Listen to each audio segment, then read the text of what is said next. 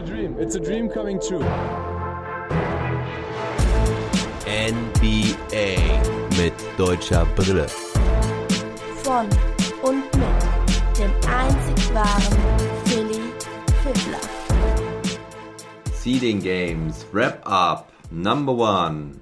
Nach einer längeren Pause bin ich wieder da. Das hatte ein paar Gründe. Ich hatte ja ein Wochenende in Berlin und davon musste ich mich dann auch erstmal erholen. Und dann musste ich erstmal ein paar Sachen aus der NBA nachgucken. Und deswegen gibt es heute ein sogenanntes Wrap-up aus der letzten Woche. Ich versuche komprimiert euch das zu liefern, was ihr wissen müsst aus der Woche. Natürlich speziell mit deutscher Brille. Es geht also los, dass ich zunächst einmal mir die Woche der Mavs anschaue, dann die Wizards, dann die Thunder und dann die Celtics. Und dann gibt es noch das Wichtigste, was ihr sonst so wissen müsst, was in der NBA passiert ist, ich nenne es Who's Hot and Not und noch ein paar allgemeine News dazu. Nun also fangen wir mit den Dallas Mavericks an. Wahrscheinlich auch der intensivste Bericht, weil es da sehr interessante Spiele gab. Wir hatten zwei Overtime-Spiele, es ging alles los mit dem fulminanten Texas Derby gegen Houston, was die Mavs mit 153 zu 149 in der Overtime verloren haben. Also ein schlechter Start. Dann ging es gegen die Suns.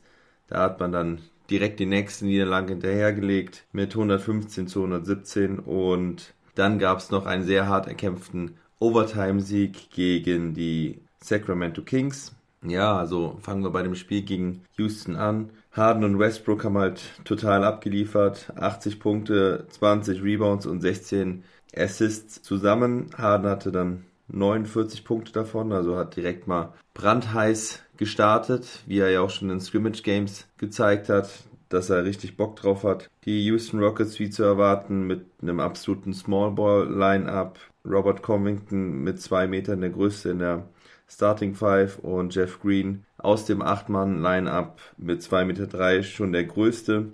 Es gab in der ersten Halbzeit direkt einmal 160 Punkte, also da haben die Mavs noch geführt mit 85 zu 75 und das waren die meisten Punkte in einer Halbzeit seit 1990. Und um es vorab zu sagen, ich möchte in dem Spiel nochmal betonen, was die Mavs diese Saison wirklich im negativen Sinne auszeichnet. Und zwar halt die Schwäche in den entscheidenden Momenten, also die Clutch Moments. Und da will ich euch eine kurze Zusammenfassung darüber geben, wie die Mavs das Spiel am Ende hergegeben haben. Also die Mavs führen eine Minute 30 vor Schluss mit sechs Punkten. Dann fängt es damit wieder an, dass Luca einen Freiwurf verwirft. Das Thema hatten wir schon mal. Dann gibt es ein Loose Ball Foul nach einem vergebenen Wurf. So kommen die Rockets nochmal auf vier ran. Es ist trotzdem noch eine Minute zu spielen. Dann trifft Maxi den Dreier, was wirklich sehr, sehr erfreulich ist. Also führen die Mavs wieder mit sieben. Harden geht aber im Gegenzug direkt nach vorne, trifft auch den tiefen Dreier. Okay, es sind nur noch vier. Es sind 40 Sekunden. Dann können die Mavs auch einmal gut verteidigen und verhindern, dass die Rockets rankommen, können aber im Gegenzug nicht wieder Punkte machen. So bekommt Robert Covington den Ball mit 6,3 Sekunden, macht seine zwei Freiwürfe. Die Rockets müssen also direkt wieder faulen. Faulen Seth Curry, einer der besten Freiwerfer der Mavs. Der verwirft wieder ein. Dann sind es plus drei. Harden kriegt Freiwürfe, weil er dann direkt gefault wird von den Mavs, weil sie verhindern wollen, dass er einen Dreier wirft. Er macht einen, verwirft dann den zweiten. Man kann nicht so wirklich sagen, ob es absichtlich war oder nicht. Ich bin mir nicht sicher. Es sah nämlich nicht so absichtlich aus, auch wenn es sinnvoll gewesen wäre. Und Robert Covington holt den Rebound gegen Christoph Sporzingis und Maxi Kleber, die beide ein gutes Stück größer sind als er. Und er macht also den Tip-In zum Ausgleich. In der Folge haben die Mavs dann noch mit drei Sekunden auf der Uhr eine Chance, einen Wurf abzufeuern, aber da können sie sich keinen guten Wurf rausspielen und ja, es geht in die Overtime und da führen die Mavs auch wieder mal mit vier Punkten, geben das Spiel aber am Ende her. Und äh, ja, eine sehr bittere Niederlage, wenn du 149 Punkte machst, sowieso. Und gegen Houston sowieso. Ja, und so gehen die Mavs mit einer Niederlage in das Turnier. Maxi hatte sieben Punkte, sieben Rebounds und drei Assists und einen Block für relativ viel Spielzeit. Relativ unauffällig. Da haben wir schon Besseres von ihm gesehen. Na gut, gegen die Rockets kannst du verlieren. Dann kommt das Spiel gegen die Suns. Vorab, kleiner Teaser. Die Suns sind ganz schön heiß in die Bubble gestartet. Haben bisher noch nichts verloren. Die Mavs führen lange Zeit.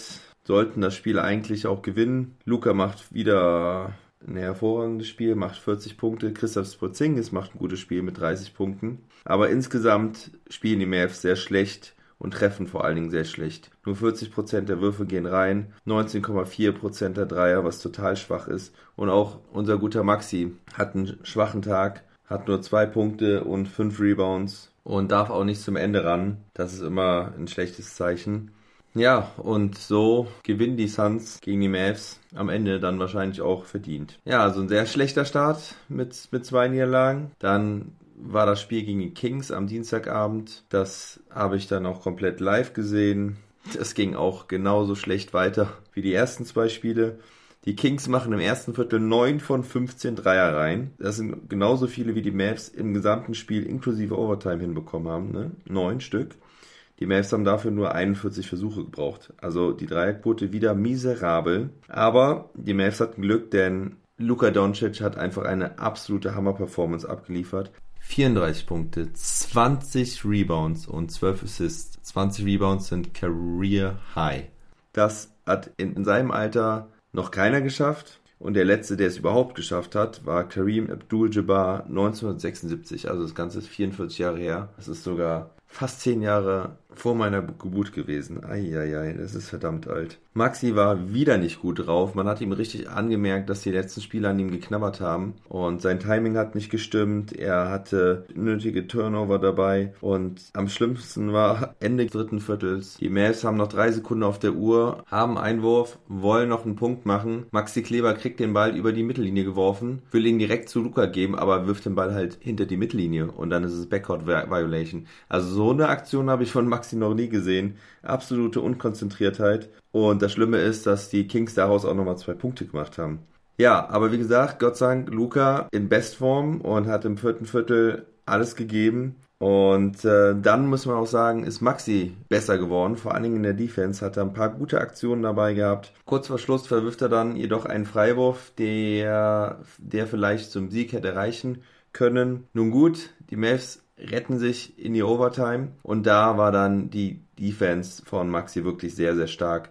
Da hat er gegen Buddy Hield und gegen die Aaron Fox sehr gut verteidigt. Da stand er wirklich sein Mann und nach der defensiven Aktion gegen Fox hat er dann auch vorne den offenen Dreier verwandelt, der so mit die Vorentscheidung war. Also guter Schluss von Maxi und darauf kann er aufbauen. Hoffen wir, dass er es morgen gegen die Clippers sogar noch besser macht, weil da werden die Maps auf jeden Fall eine Leistungssteigerung brauchen, damit da überhaupt irgendetwas geht. Ja, also die Maps mit einem Sieg jetzt nach drei Spielen rutschen damit nicht weiter ab, aber die Chancen auf Platz 6 oder 5 oder einem höheren Platz schwinden damit sehr. Und das sieht dann leider danach aus, als würde es gegen die Clippers gehen. Wobei die halt auch ein bisschen straucheln. Ja, gehen wir weiter zu den Wizards. Bei den Wizards haben wir die Hoffnung gehabt, dass sie die Möglichkeit haben, das Play-In-Tournament zu spielen, indem sie deutlich besser abschneiden als die Nets. Das sieht leider auch überhaupt nicht danach aus. Sie haben halt auch gegen die Suns verloren am Freitag. Das war eigentlich ein geplanter Must-Win. Und vor allen Dingen dann das zweite Spiel gegen die Nets ging verloren, was natürlich ein direktes Duell war und sehr wichtig war. Das Spiel ging 118 zu 110 aus. Dann kamen die sehr formstarken Pacers, die die Wizards mit 111 zu 100 besiegt haben. Und Gestern Abend gab es das Spiel gegen 76ers, was mit 107 zu 98 verloren ging. Isaac und Mo waren nicht ganz gut aufgelegt, muss man sagen. Also Mo Wagner leider schon gar nicht. Und Isaac hatte ein paar gute Spiele und Ansätze dabei. Im Spiel gegen die Suns hat Isaac äh, 9 Punkte und 4 Rebounds aufgelegt. Mo Wagner nur 2 Punkte und 3 Rebounds. Aber vor allen Dingen durften beide in den letzten 10 Minuten nicht mehr ran. Klarer wurde es aber eigentlich noch im nächsten Spiel gegen die Nets, als beide am Ende auch nicht ran durften, aber Mo Wagner sogar nur ganze sechs Minuten bekommen hat. Also da hat er wirklich schlecht gespielt, hatte nur zwei Punkte in seinen sechs Minuten und hatte vor allen Dingen eine Efficiency von minus elf. Also in der Zeit, als er auf dem Platz stand, hat der Gegner elf Punkte mehr gemacht. Isaac Bonga hatte vier Punkte und sechs Rebounds, aber war auch nicht überzeugend. Und in dem wichtigen Spiel gegen die Nets hat Scott Brooks wohl dann auf seine erfahrenen Jungs gesetzt, beziehungsweise auf die, die abgeliefert haben. Nur leider hat es da nun auch nicht gereicht. Im Spiel gegen die Pacers ging dann der Trend nach oben. Bonga durfte 35 Minuten ran, hat 8 Punkte, 5 Rebounds, 3 Assists und 3 Steals geliefert, durfte das ganze komplette vierte Viertel ran. Moritz Wagner war auch gut aufgelegt, hatte 19 Minuten, 5 Punkte und 5 Rebounds auch aufgelegt, auch wenn er nur zwei von seinen 8 Würfen getroffen hat. Aber Bonga und Wagner hatten das beste Plus-Minus-Rating, also die Efficiency. Isaac war da mit plus 3, also in den 35 Minuten, wo er auf dem Platz stand. In den übrigen 13 Minuten waren es dann leider minus 14 und äh, Mo hatte da, kam da auf eine glatte Null. Also, wenn sie auf dem Platz waren, lief es eigentlich. Nur sind die Pacers halt auch eines der besten Teams seit dem Restart. Haben ja auch gegen die Mavs im Scrimmage-Game gewonnen und ja, sind zumindest bei den neuen Regular Season Spielen ungeschlagen. Ja, dann gab es noch das Spiel gegen die 76ers gestern. Die Wizards waren da auch dran. Sie haben sogar auch im dritten Viertel geführt. Aber dann hat man wieder gesehen, dass sie es nicht zu Ende bringen können. Gerade am Ende des dritten Viertels haben sie dann ihre Führung verspielt.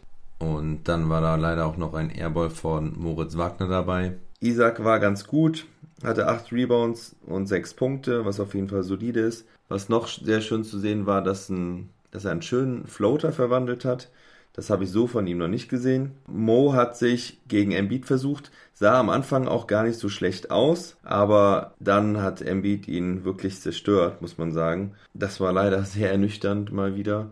Auf der anderen Seite, wer ein riesiges Spiel gemacht hat, war sein Konkurrent auf der großen Position, Thomas Bryant. Der hat auch schon im Spiel gegen die Pacers richtig abgeliefert. Also der Mann ist richtig heiß gelaufen in den letzten Spielen. Und wen man da auch erwähnen sollte, ist der 2018er Pick von den Washington Wizards, Troy Brown Jr., der in den, gerade in den letzten Partien auch gezeigt hat, zu was er imstande ist. Hatte da auch ein Spiel, glaube ich, mit 30 Punkten sogar dabei. Ja, alles in allem muss man sagen, etwas ernüchternd für die deutsche Brille. Da haben wir uns vielleicht auch etwas blenden lassen. Sehr ärgerlich und ähm, ja, die Wizards sind ohne Beal und ohne Wall wahrscheinlich doch einfach in Gänze zu schwach und unerfahren. Gehen wir zu einem Team, was weiter oben in der Tabelle steht, und zwar zu den Boston Celtics. Die haben auch nur ein Spiel gewonnen und das erste gegen, gegen Milwaukee verloren. Das war ein 119 zu 112. Gut, gegen Milwaukee kann man verlieren, vor allen Dingen, wenn Janis Antetokounmpo richtig einen abreißt. Ähm, das zweite Spiel haben sie dann gegen Portland gewonnen. Das war ein ganz schöner Krimi bis zum Ende. 128 zu 124. Und dann haben sie noch gegen die Miami Heat 112 zu 106 verloren. Ja, gegen Milwaukee war Thais ganz gut aufgelegt. 13 Punkte, 12 Rebounds, hat zwar nicht hochprozentig getroffen, aber hatte eigentlich eine solide Partie gemacht. Gegen Janis konnte er am Ende dann aber auch wenig äh, ausrichten, aber das ging auch den, seinen Mitspielern so. Und er hat da am Ende, die entscheidenden Punkte gemacht. Wenn dann dein vermeintlich bester Spieler von Jason Tatum aber im ganzen Spiel nur 5 Punkte und 7 Rebounds macht und vor allen Dingen nur zwei seiner 18 Würfe trifft, kannst du gegen die Milwaukee Bucks wohl auch einfach nicht gewinnen. Im zweiten Spiel gegen Portland hatte Thais dann arge Probleme gegen den Bosnier Yusuf Nurkic. Der war ja sehr, sehr lange verletzt äh, bei den Trailblazers und ist jetzt wieder da und ist auch wieder voll am Start. Hatte 30 Punkte und 9 Rebounds. Ist ein sehr intensiver und physischer Spieler und das hat Thais wirklich Probleme gemacht. Immerhin hat Tatum dann wieder zu seinem Wurf gefunden und 34 Punkte aufgelegt bei 4 Rebounds und 8 Assists, was gleichzeitig Career High ist. Das hat dann auch gereicht, um ja, diesen knappen Sieg nach Hause zu tragen. Jalen Brown hat einen ganz wichtigen Dreier getroffen aus der Ecke und das hat dann gereicht. Und dann im letzten Spiel gegen die Miami Heat haben die Celtics wieder schlechter ausgesehen. Sie haben das ganze Spiel über nicht geführt. Thais hatte 11 Punkte und 5 Rebounds, hat 4 von 5 seiner Würfe reingemacht, ein Dreier davon und ja, aber die Miami Heat sind halt auch ein starkes Team. Schweres Programm also für Boston. Nun gut, sie werden zusehen, dass sie ihren dritten Platz halten, spielen aktuell gegen die New Jersey Nets, wo ich das Ganze hier aufnehme. Da liegen sie kurz vor der Halbzeit mit 17 Punkten vorne. Da will ich doch hoffen, dass sie heute ihren zweiten Sieg holen. Kommen wir zum letzten Team mit deutschem Spieler. Und das sind die Oklahoma City Thunder mit Dennis Schröder. Da hat Dennis nur ein Spiel gemacht und zwar das gegen die Utah Jazz. Das haben sie 110 zu 94 gewonnen. War ein ganz klarer Sieg, ganz souverän. Ich glaube, da haben die Jazz auch nicht ein einziges Mal geführt. Dann ist Dennis abgereist, weil er am Montag, glaube ich, auch Vater geworden ist. Und ja, doch ein bisschen früher als erwartet, was für OKC sicherlich ganz gut ist, weil sie ihn dann wahrscheinlich in den Playoffs wieder haben werden. Es gibt noch kein Datum der Rückkehr, aber ja, erstmal sowieso herzlichen Glückwunsch, lieber Dennis. Ich freue mich, dass du dein zweites Kind bekommen hast. Also ich habe nichts Schlechtes gehört, also gehe ich mal davon aus, dass es Kind und Mutter gut gehen und äh, hoffe, dass wir dich dann bald wieder Basketball spielen sehen können. Aber lass dir bitte alle Zeit, die du und deine Familie brauchen. Im zweiten Spiel haben die Thunder dann halt ohne Schröder gegen die Nuggets in Overtime verloren mit 121 zu 113 und gerade heute Nacht haben sie dann die Lakers besiegt. Endstand da ist 105 zu 86 gewesen. Ja, das Spiel gegen die Jazz, wie schon gesagt, sehr klares Spiel. Dennis hatte dort 13 Punkte, 2 Rebounds, 2 Assists, aber auch 5 Turnover und er hat keinen Dreier getroffen. Also diese Dreiermisere geht weiter. Aber was auch weitergeht, ist, dass OKC seine Spiele gewinnt und sehr klar und gut auftritt. Gegen die Nuggets haben sie dann ja in Overtime verloren, also dann halt ohne Dennis. Chris Paul hätte das Spiel entscheiden können, kurz vor Schluss mit einem Freiwurf, ähm, verwirft dort aber. Und ja, in der Nachspielzeit hat der Joker dann abgeliefert und übernommen. Sowieso ein Wahnsinnsspiel von Jokic mit 30 Punkten, 12 Rebounds und 10 Assists, also ein Triple-Double. Wer aber auch überragt hat bei Denver ist Michael Porter Jr., der 37 Punkte und 12 Rebounds aufgelegt hat, dabei 75% Trefferquote hatte, alle seine Freiwürfe reingemacht hat. Das ist richtig stark. Also der Junge kommt jetzt nach langer Verletzungsmisere und Startschwierigkeiten bei den Nuggets ist er jetzt voll da und verstärkt dieses ohnehin schon starke Denver Nuggets Team nochmal weiter. Ja, aber ich meine, gegen die Nuggets kann man verlieren. Jetzt haben sie die Lakers noch besiegt heute Nacht und das haben sie vor allen Dingen mit starker Defense geschafft. Die Thunder haben die Lakers bei 66 Punkten nach drei Vierteln gelassen.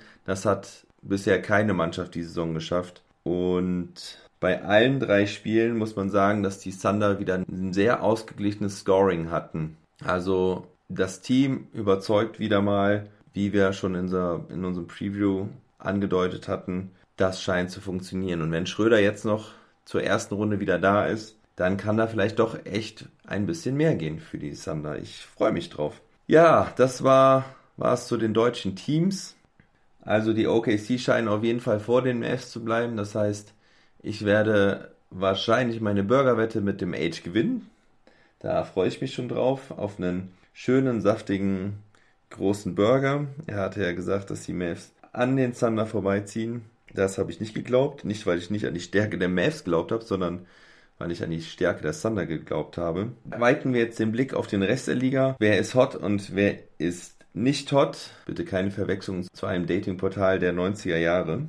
Kenne ich nicht. Ja, wer ist hot? Also die Suns habe ich schon angesprochen, haben drei Spiele gewonnen von ihren dreien, haben die Wizards besiegt, Mavs und auch die Clippers vor allen Dingen. Und da gab es einen hammergeilen Buzzerbeater von Devin Booker.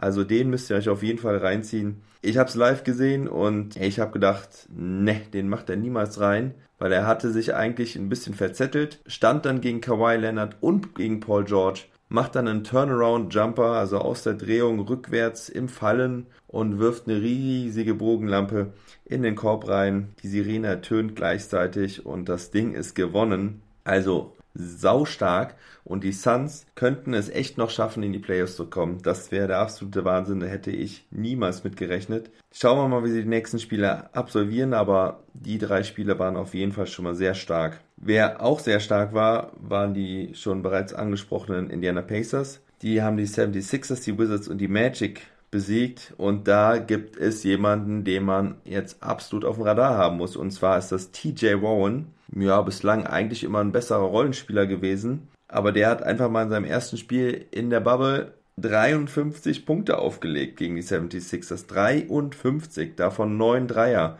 und das bei überragenden Quoten. in den zwei folgenden Spielen hat er auch nochmal richtig gut getroffen. Er hat also in den drei Spielen durchschnittlich 39,7 Punkte bei 65% Wurfquote, 60% Dreierquote und 91,7% Freiwürfe. Das ist also überragend. Und die anderen Sets, die ich euch dazu nicht vorgelesen habe, sind auch noch alle sehr gut. Also TJ Ron mit drei Monster-Performances absolut stark. Und die Pacers, man sollte sie nicht unterschätzen. Die haben ein gutes Team, obwohl Oladipo und Sabonis fehlen. Bei Sabonis weiß man noch nicht, wann er wiederkommen soll. Das nächste Team, was ich noch als Hot sehe, sind die Toronto Raptors. Die haben nämlich erst zwei Spiele gehabt, aber zwei schwierige Spiele gegen die Lakers und gegen die Miami Heat und haben beide bezwungen. Also die Lakers haben sie am Samstagabend bezwungen. Da hatte Kyle Lowry eine Monster-Performance mit 33 Punkten, 14 Rebounds und 6 Assists. Und gegen die Miami Heat hatte ein gewisser Fred Van Fleet ein Career High von 36 Punkten. Ich hätte eigentlich gedacht, er hätte schon mal mehr Punkte erzielt zumindest in den Finals oder in den Playoffs letztes Jahr, wo er teilweise richtig heiß gelaufen ist. Er hatte sieben Dreier und hat alle seine 13 Freiwürfe reingemacht. Also herzlichen Glückwunsch zum Career High Fred Van Fleet. Guter Mann. Wen man auch erwähnen muss, ist jetzt kein Team mehr, sondern ein paar individuelle Leistungen. Anthony Davis hat diverse Rekorde eingestellt, unter anderem von Kobe Bryant. Hatte wieder ein 40 Punkte, 10 Rebound Spiel gegen Utah und hat da diverse Rekorde eingestellt, auf die ich nicht alle eingehen möchte. Aber heute Nacht ist er etwas abgekühlt. Da hat er, glaube ich, keine 10 Punkte gehabt. James Harden, eben schon erwähnt, gegen die Mavs sehr stark gestartet, ist jetzt der beste Lefty ever, hat also die meisten Punkte unter den Linkshändern in der Geschichte der NBA und er hat auch den Platz 5 der Dreierschützen gestürmt. Und ich glaube, da werden noch einige Dreier folgen und er wird da auch noch weiterklettern in dieser Statistik. Dann mag ich noch erwähnen, dass wir ein paar schöne Half-Court-Shots gesehen haben von Kemba Walker, aber vor allen Dingen auch von Makelle Fultz. Das ist ja einer der schwächeren Dreipunktwerfer in der Liga. Dafür wurde er oft kritisiert. Und er hat es tatsächlich geschafft, von der eigenen Freiwurflinie zu treffen. Also das war schon verrückt. Und ja, damit beenden wir die Kategorie Hot. Wer nicht hot ist, bislang in diesen Seeding Games sind die Memphis Grizzlies. Die haben nämlich bisher alle ihre vier Spiele verloren und sind gerade dabei, ihren achten Platz zu verspielen. Wenn es ganz doof läuft, können sie sogar noch auf den zehnten Platz runterfallen und dürften noch nicht mal das Play-In-Tournament spielen. Die Grizzlies hatten sowieso ein relativ schweres Programm in den acht Spielen und jetzt hat sich auch noch Javon Jackson Jr. verletzt, hat einen Meniskusriss davon getragen was natürlich sehr bitter ist für Memphis. Bleiben wir gleich im Westen. Da verabschieden sich die Kings so langsam aus dem Rennen um das Play-In-Tournament. Die haben bisher nämlich auch noch nichts gewonnen, waren gestern ja gegen die Mavs dann kurz davor, aber das sollte dann auch nicht sein. Und ja, die Spurs, die Suns, wie eben schon angesprochen, die Trailblazers und die Pelicans können sich wirklich noch Hoffnung machen um diesen neunten Platz. Und dann durch dieses Play-In-Tournament das Ticket gegen die Lakers zu ziehen in den Playoffs. Das wird auf jeden Fall sehr, sehr spannend. Das ist alles total zusammengerückt. Platz 8 bis Platz 12 sind jetzt noch zweieinhalb Spiele auseinander. Und da bin ich sehr gespannt, wer da am Ende Platz 8 gegen Platz 9 spielen wird, weil das werden wir auf jeden Fall sehen. Dann bleibt mir eigentlich noch eine nicht so erfreuliche Nachricht und zwar Jonathan Isaac von den Orlando Magic hat sich sehr schwer am Knie verletzt. Er hat einen Kreuzbandriss erlitten und das, nachdem er einen guten Start ins Turnier hatte. Er hat beim ersten Spiel gegen die Kings eine richtig gute Partie gemacht, war überall präsent, hat super Defense gespielt, hat die Bälle abgefangen, hat vorne seinen Beitrag geleistet und will er zum Korb ziehen, macht ja einen Schritt nach rechts und nach links und verdreht sich dabei das Knie, fällt direkt auf den Boden, schmerzverzerrt umso bitterer für ihn, weil er sich Anfang des Jahres erst böse am Knie verletzt hat. Da hat er sich auch das Knie verdreht. Es war auch das gleiche Knie. Also das könnte man schon in die Kategorie packen, dass das Turnier in der Bubble vielleicht doch mit einem erhöhten Verletzungsrisiko behaftet ist. Naja, es tut mir sehr leid für den Jungen. Es macht immer sehr, sehr viel Spaß, dem zuzuschauen, weil er ein High-Energy-Guy ist und die Magic wirklich zu einem besseren Team macht. Ich habe jetzt beide Verletzungen von ihm dieses Jahr live gesehen. Äh, in den letzten Jahren hatte er schon einige Verletzungen und naja, hoffen wir, dass er wieder auf die Beine kommt. An der Stelle muss ich auch noch erwähnen, dass es vielleicht Ironie, Karma oder sonst was ist, das mag bitte jeder selbst entscheiden. Er ist einer der ganz, ganz wenigen gewesen. Ich glaube, ich kenne nur Myers Leonard und Jonathan Isaac selber, die nicht aufs Knie gegangen sind vor dem Spiel bei der Nationalhymne. Und ausgerechnet er holt sich dann einen Kreuzbandriss im Knie. Also, das ist schon irgendwie, irgendwie ein mieser Zufall. Ich wünsche ihm alles Gute und hoffe, dass wir ihn nächstes Jahr wieder gesund und munter sehen werden. Ja, das war's mit dem ersten Wrap-up aus den Seeding Games. Ich werde versuchen, am Son Sonntagnacht noch einen Podcast aufzunehmen mit einem kleinen Beitrag auch von meinem Wizards-Experten Sobbes. Der wird sich sehr rechtfertigen müssen für falsche Analysen bei den Wizards und auch fehlenden Glauben an die Brooklyn Nets, die doch zu den Hot Guys genannt werden müssen, weil sie zwei Spiele gewonnen haben und nur eins verloren haben und dabei auch die Milwaukee Bucks be bezwungen haben. Wobei man da sagen muss, dass die Milwaukee Bucks auch in den letzten Minuten nur noch mit ihrer zweiten Garde aufgetreten sind und ja, das wohl nicht alles so hundertprozentig ernst nehmen, beziehungsweise den, den Jungspunden da die Möglichkeiten geben wollen, sich zu beweisen. Ja, aber die Nets haben schon zwei Siege geholt aus drei Spielen. Das ist schon mehr, als die meisten erwartet hätten. Gut, also dann wünsche ich euch einen schönen Donnerstagmorgen. Folgt mir doch auf den sozialen Medien, Instagram, Facebook oder Twitter und schickt mir eine Nachricht, wenn euch, wenn ihr irgendwelche Fragen habt, euch irgendwas interessiert zu diesem Podcast-Projekt oder zu meiner Person selbst. Ich würde mich in jedem Fall darauf freuen und worauf ich mich natürlich auch freue, sind 5 Sterne bei Apple Podcast. Vielen Dank und bis bald. Ciao.